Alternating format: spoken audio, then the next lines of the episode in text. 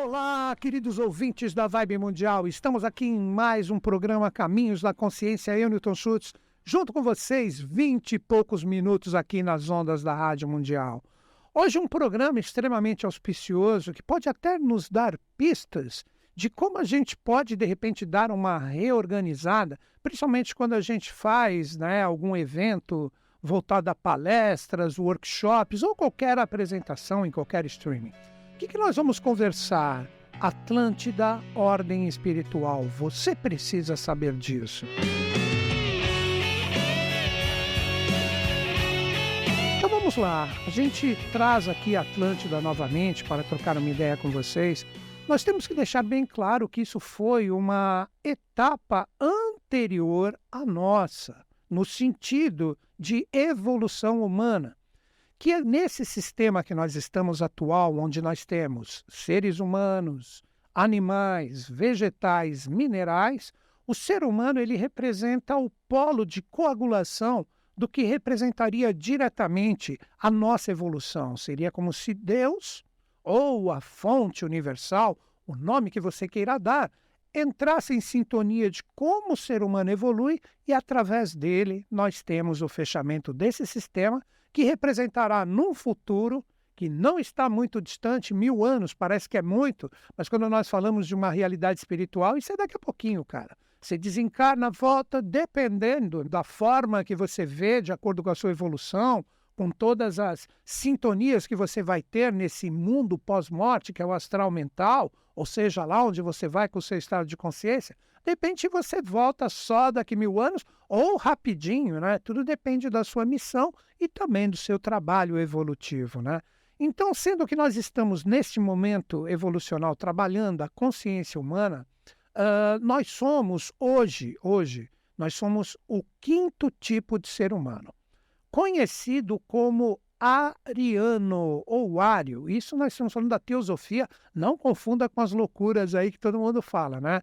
Eu sempre procuro trazer aqui esse conhecimento embasado na teosofia, na neubiose, que foi onde eu entrei em contato com tudo isso aqui que eu trago para vocês, sempre sujeito a erros e enganos.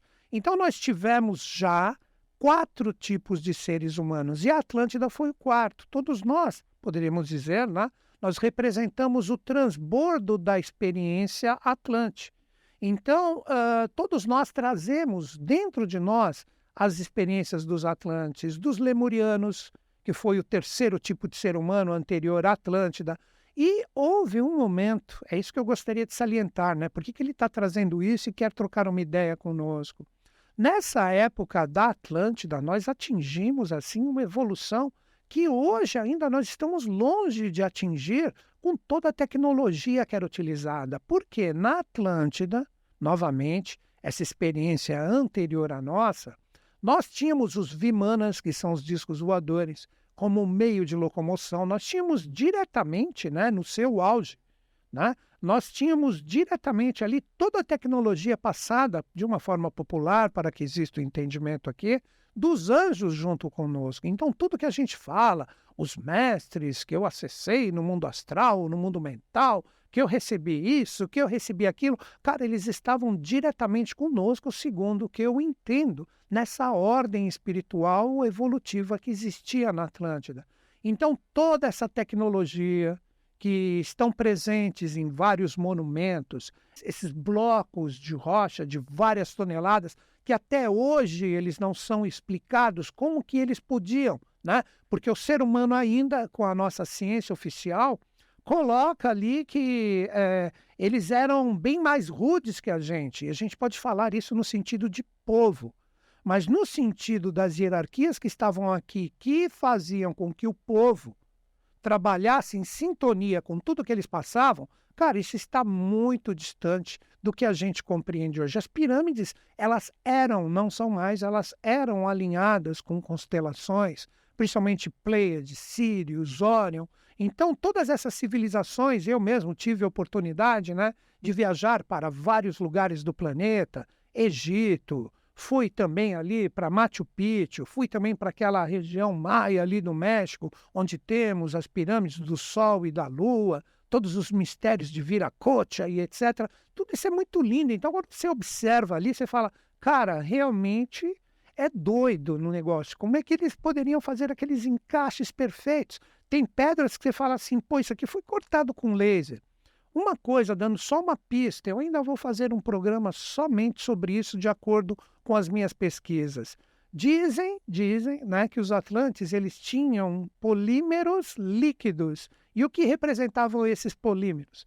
Eram exatamente forças que hoje a gente tem o quê? A gente tem o cimento, tem o concreto. E eles trabalhavam diretamente com as forças da natureza.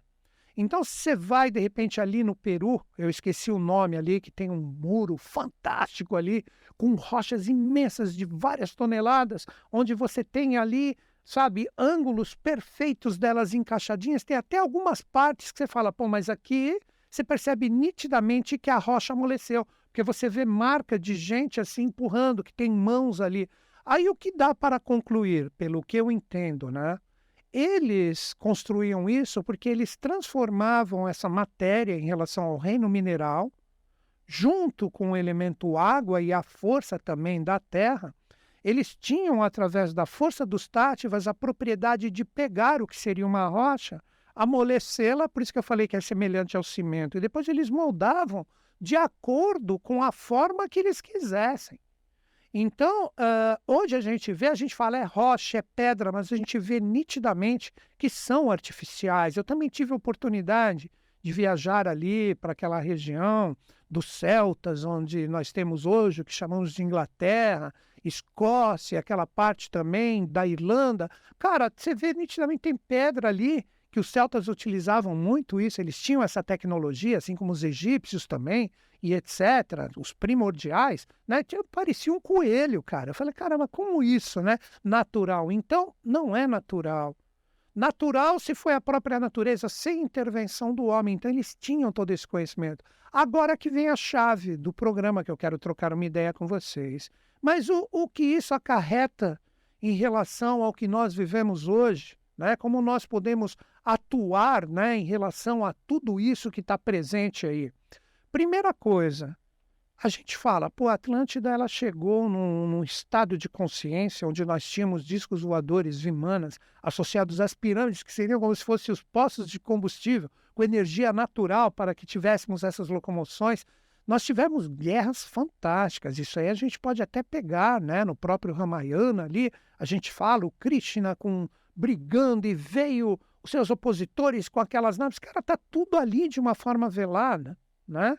Então, isso não dá para você, pelo menos se você acredita nesses livros antigos que seguem a sabedoria das idades, né? Como eu já citei várias vezes aqui, tem um, um, um livro ali no Oriente, Vimakrika Chastra, que é tratado de aviação e ele é de milhares de anos atrás. Não tinha avião, então como isso, né? Da onde que vem isso? Vem tudo de resquícios da Atlântida. E como que a Atlântida atingiu esse, esse estado de consciência vibracional que junto com todos esses seres que estavam ali, que muitos somos nós. Isso que eu quero dizer, muitos somos nós que estávamos lá, né? Eu tenho até uma experiência com meu irmão, ele nem gosta que eu cito aqui, porque depois o pessoal na sociedade que a gente pertence fica ali pegando no pé dele para ele contar, né? Mas a gente, né, quando a gente era pequeno, nós, nós tivemos sonhos assim juntos, né? Um acordava olhando para o outro, né? E conversávamos sobre isso. Uh, nós tivemos sonhos de que, sabe, estava eu, ele e meus pais, e aí eu olhei para eles e falei assim: olha, eu tenho que ir, vocês sabem que eu tenho que ir, eu não posso ficar aqui com vocês. Aí quando eu abri a porta assim, cara, uma guerra de vimanas, cara, uma coisa muito louca. E eu tava como se tivesse fardado, uma coisa muito doida. E o legal é que eu sonhei e ele também, né?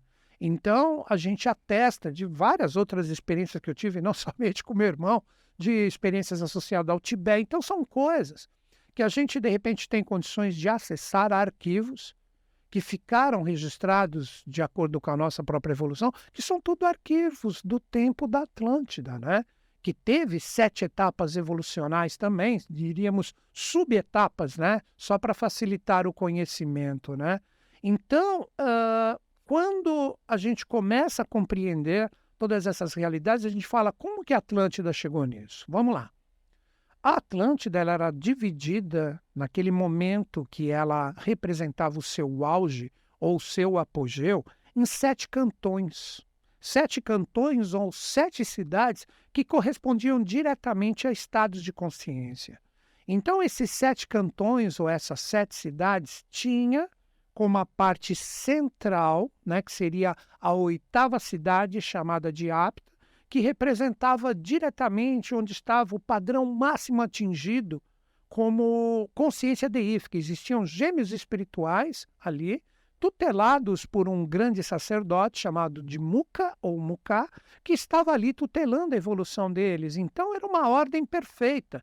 Você tinha quatro cidades que estavam totalmente ativas e três cidades que correspondiam, que seria a quinta, a sexta e a sétima, como estados de consciência que somente os merecedores poderiam entrar em sintonia com elas. E aí, depois, se você tivesse passado por todos os sete mistérios, você teria o direito de acessar a oitava cidade. Quer ver um segredo, né? As pessoas que gostam de arcanos do tarô, essa oitava cidade, que tinha muros imensos, cravejados, de pedras preciosas, era uma coisa lindíssima, né? Pelo que dizem os livros. Então, você tinha esse muro imenso ali com um portão maravilhoso e lá dentro você tinha gêmeos espirituais, um menino e uma menina, que nessa época da Atlântida eram chamados de Muízes e Muisca. E tinha o Muca, que era o grande sacerdote que orientava os dois ali. Peguem o arcano 19, o Sol do Tarô, principalmente o de Oswald Wirth. Depois você pesquisa aí, coloca aí no seu navegador, né? Arcano 19, o Sol, aí coloca Oswald Wirth, que é W-I-R-T-H, Oswald Wirth, o D mudo no fim. Você vai ver que ali você tem dois jovens, um menino e uma menina, abraçados, né? assim, de ladinho, os dois, que eram esses gêmeos espirituais, e eles fazem o oito com os braços. E atrás deles tem um muro. E o arcano sol é a realidade espiritual que estava vibrando em sintonia com aquela oitava cidade. Como eu já fiz vários programas aqui falando do mistério dos quatro sóis cabalísticos, onde vem do Sol central, bate na polar, bate na Sirius e depois vem para o nosso Sol. Então, essa cidade canalizava diretamente essas forças. Então, a Atlântida tinha uma ordem espiritual fantástica onde a pessoa da primeira cidade só entrava nos mistérios da segunda quando completasse os mistérios da primeira cidade. E existiam muros também altíssimos que separavam né, a evolução das pessoas da primeira cidade para a segunda. E não faltava nada, era tudo perfeito, maravilhoso. Então, quando a pessoa ela tinha se preparado na primeira cidade em relação à sua evolução, ela tinha direito de ir para a segunda. Então, ninguém atrapalhava a evolução de ninguém. As pessoas eram colocadas de acordo com o seu estado de consciência. E aí elas iriam passando de cidade em cidade, até que chegavam na quarta, que tinha uma realidade espiritual fantástica. E da quarta, se você compreendesse todos os mistérios que estavam correspondentes a esta realidade, você entrava na quinta, na sexta, na sétima, onde era puramente realidades causais ou espirituais, e você adentrava na oitava. Então existia uma ordem. Por que, que eu estou fazendo esse programa? Responde para mim agora, pensa comigo. Existe essa ordem hoje? É assim, quer ver? Todo mundo está misturado. Então, quando você entra numa rede social, vamos lá, de repente ali você está fazendo alguma coisa, de repente uma pessoa está fazendo uma palestra de como construir uma casa um mestre de obras, olha, então você vai fazer a fundação, etc, tal, as colunas, tal. Aí chega alguém lá na sala de aula, o que é tijolo? Eu não sei o que é tijolo.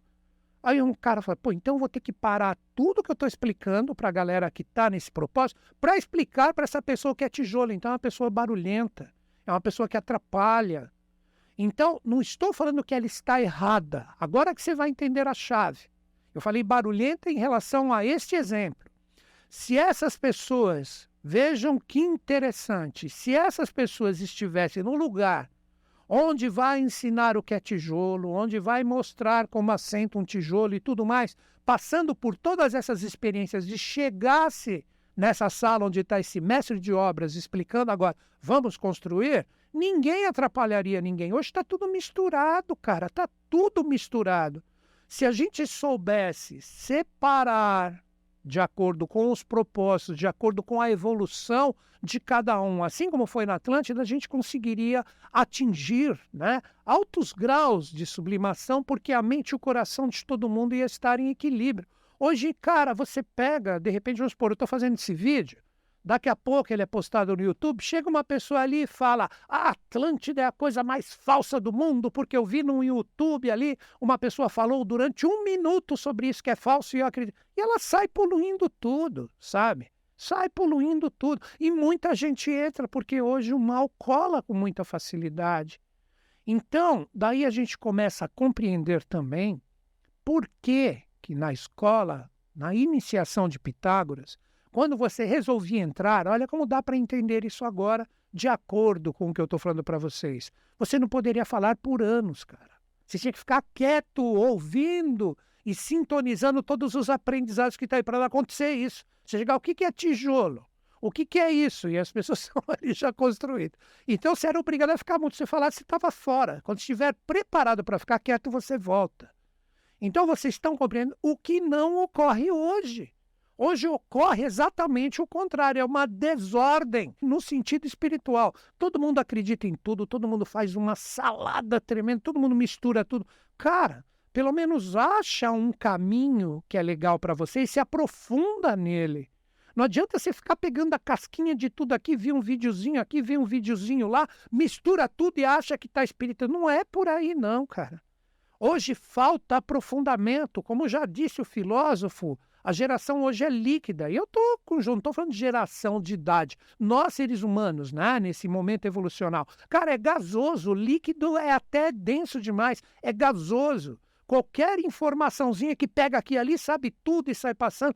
Observem que eu procuro sempre colocar um filtro aqui quando eu falo. Eu falo sempre sujeito a erros e enganos, nunca ofendo ninguém, nunca entro na página ou no que alguma pessoa postou para descer a lenha se eu não concordo. Cara, é o que mais acontece hoje. Tem convergente? Sim, mas não adianta ser um convergente cego também. O que é um convergente cego? Porque esse falou tá certo. Por isso que eu falo que falta aprofundamento, cara. Eu estou falando de Atlântida aqui porque eu leio, eu leio sobre teosofia, que é o caminho que eu escolhi, eubiose, há quase 30 anos, cara. Então eu não estou falando porque eu vi num videozinho e vou passar aqui. Hoje todo mundo tem certeza de tudo. Eu trago hipóteses para que todo mundo raciocine, para que todo mundo tenha a possibilidade de entender por que está essa desordem. Aí você vai falar, não, mas está tudo certo. Cara, pode ser maravilhoso, está certo para você, está lindo. Mas se eu observo o planeta, eu não vejo o planeta numa ordem, não, cara. E do jeito que estão as coisas, eu não tenho dúvidas que daqui a pouco estoura mais alguma coisa complicada aí para a gente descarregar toda essa nuvem densa de tudo isso que a gente faz. Então, quando eu falo de tudo isso aqui, ó, do jeito que eu estou falando, parece que eu estou atacando as, a galera que está querendo se desenvolver. Não. Mas eu acho que quando a gente não sabe alguma coisa, ou de repente está. Inter... Cara, escuta, depois pesquisa, se aprofunda para você ter conteúdo na hora de você falar alguma coisa. Hoje em dia, como teclar é fácil, então qualquer coisa papá já sai ali espalhando e olha. É incrível como mal cola. Quando uma pessoa fala alguma coisa boa, legal, maravilha, um coraçãozinho. Mas quando vem um e esse um traz todo o resto que está em sintonia com ele eu procuro me calar. Per percebam que eu estou dando esse alerta aqui do que foi essa evolução na Atlântida, porque ela chegou numa etapa evolucional, cara, como eu falei, topíssima. Os Vimanas, a construção de Vimanas, que não são coisas externas, são coisas do planeta Terra. Porque as consciências que estão além nas estrelas e constelações, elas não precisam de Vimanas, cara, elas vêm aqui mentalmente.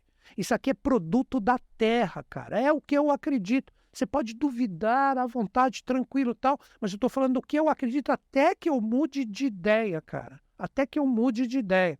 Então, tudo isso que a gente atingiu também chegou um momento, pela falta de consciência presente na Atlântida, principalmente das hierarquias, tudo caiu.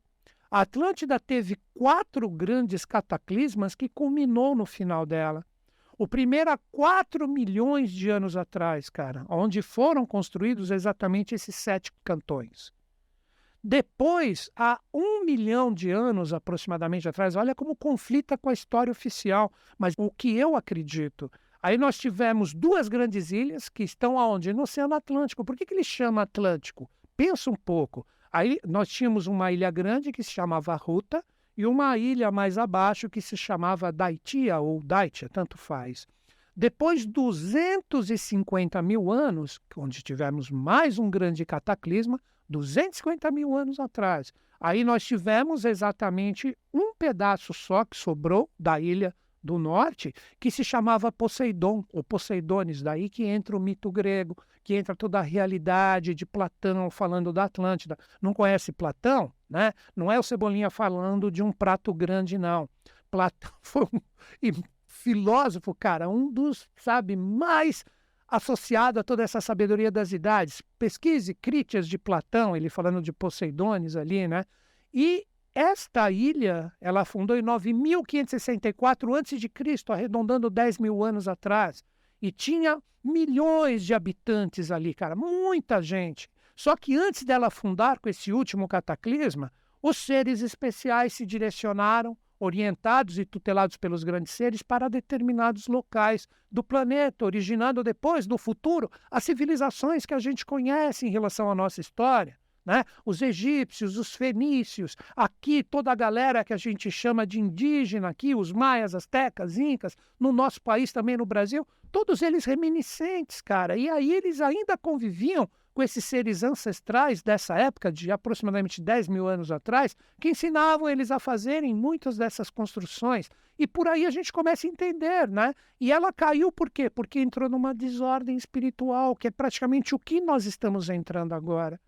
Então, a grande dica que eu gostaria de dar, sempre nós estamos numa bagunça que ainda dá para a gente procurar buscar essa ordem novamente para que a evolução ocorra de uma forma pacífica, de uma forma legal, onde a gente cultue a desconstrução sem ódio e a construção com amor, cara, a gente tem que aprender a respeitar mais, se calar um pouco mais, falar um pouco menos, né? Aqui não tem jeito, porque eu estou fazendo um programa de rádio. Então eu tenho que falar. Se eu ficar quieto aqui, o Pedro vai olhar para minha cara e falar: e você não acabou o programa?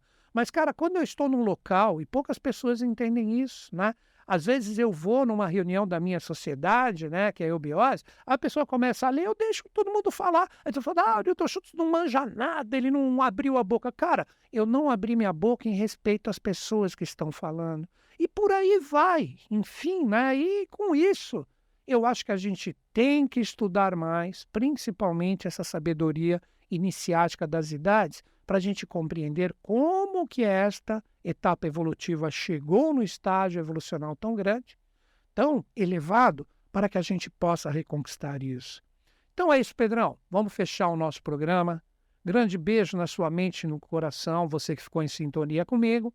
Espero não ter desagradado você de acordo com o meu ponto de vista, sempre sujeito a erros e enganos. E fecho o meu programa como sempre que os Budas da Era de Aquário estejam em sintonia conosco, com o Brasil e com o mundo. E eles estão. Até o próximo programa.